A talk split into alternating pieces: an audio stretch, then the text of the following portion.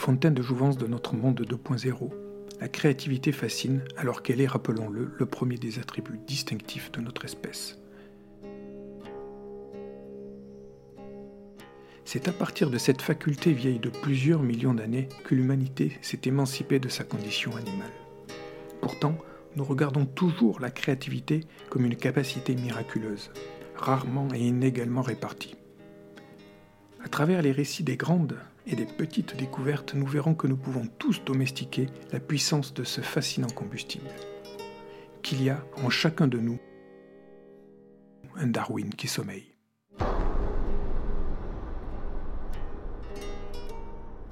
Nous nous trouvons à la bibliothèque de Cambridge début 2000 vient de démarrer la plus vaste recherche de l'histoire de ce prestigieux édifice aux 210 km de rayonnage. Tout le monde est sur le pont ce matin-là car il faut résoudre une énigme. Où sont passés les carnets de Darwin, pourtant encore photographiés moins d'un an plus tôt Particulièrement le fameux carnet B, dans lequel se trouve l'esquisse de l'arbre de vie, motif grâce auquel Darwin synthétise en 1837 le socle de sa grande théorie de l'évolution.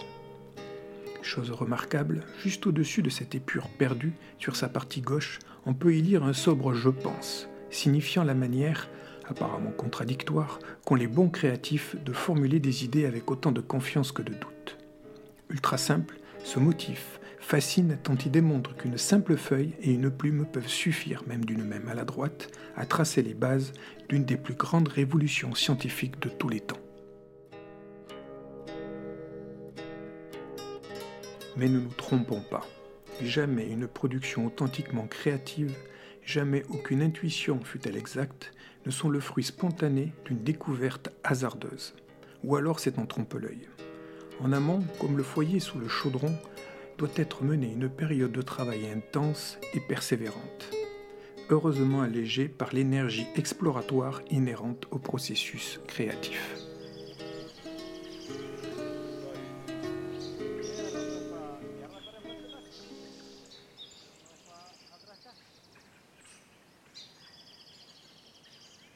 Darwin est né en 1809, préférant l'école buissonnière et ne brille pas particulièrement pendant ses études, ce qui est, constatons-le, un attribut fréquent des grands créatifs.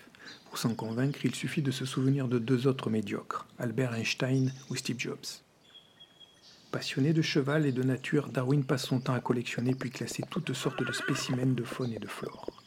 Cultiver les savoirs et pratiquer l'empirisme, voilà encore identifié deux qualités majeures des héros de la pensée divergente.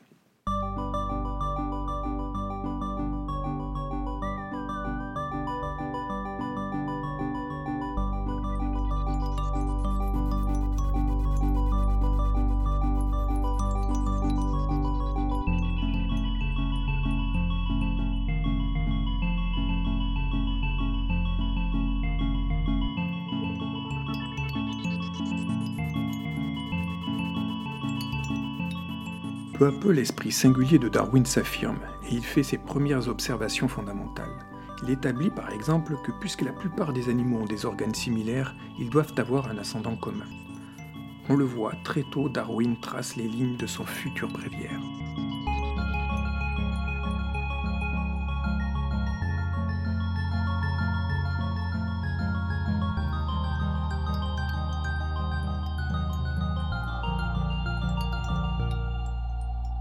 Suivra une période essentielle. En 1831, alors qu'il n'a pas fini ses études, le monde s'offre à lui. Il s'engage en tant que naturaliste sur le navire Le Beagle pour un voyage de deux ans qui durera en réalité près de cinq ans. Des côtes de l'Amérique du Sud jusqu'à l'Australie, Darwin produit un travail d'observation et de collection considérable.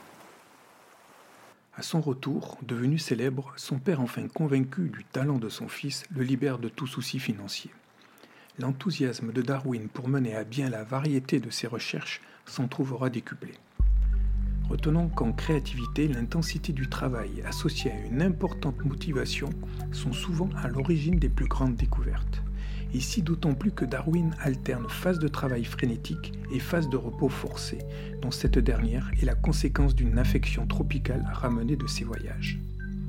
Les conditions idéales sont donc en place pour qu'en 1837 apparaisse l'insight de sa célèbre et audacieuse esquisse sur la mécanique de l'évolution des espèces. il ne lui manque plus qu'à atteindre la dernière et incontournable phase du processus créatif, la concrétisation.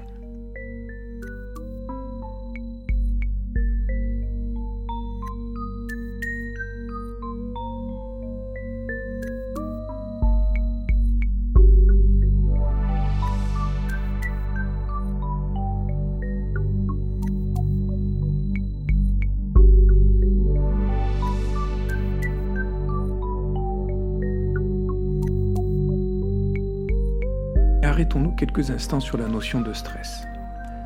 Pour faire simple, disons que c'est un stress à valeur positive, qui produit comme une urgence dans les phases de finalisation. Organisée ou non, elle a cette capacité à lutter contre la procrastination sans rompre l'élan de la motivation. À ce moment-là, Darwin est dispersé par de nombreux sujets. Sans obligation financière et freiné par la peur du scandale que pourrait provoquer sa théorie hérétique, son grand livre sur les espèces prend du retard. Mais le destin va réunir les conditions de stress nécessaires à son achèvement. À travers sa correspondance, il comprend qu'il pourrait être devancé dans son travail par Wallace, chercheur naturaliste comme lui. Alors, encouragé par ses amis, il fournit un dernier effort et réussit en quelques mois à publier L'origine des espèces en 1859. Contre toute attente, ce sera un succès considérable et une réinitialisation complète de notre vision du monde.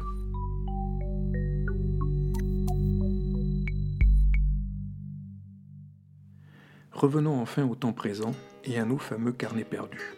On les crut d'abord déplacés au mauvais endroit. Mais après une recherche épique de plus de 20 années au milieu de millions d'ouvrages, le 24 novembre 2020, les conservateurs de la bibliothèque de Cambridge jettent finalement l'éponge. Les carnets sont déclarés volés. C'est une perte considérable pour l'humanité.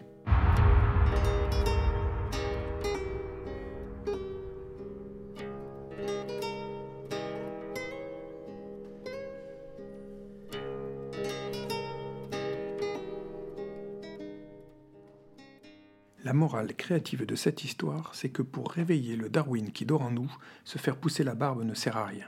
Il vaut mieux être passionné par ce que l'on fait et savoir voyager dans les cultures et les idées. Ça, ça change tout.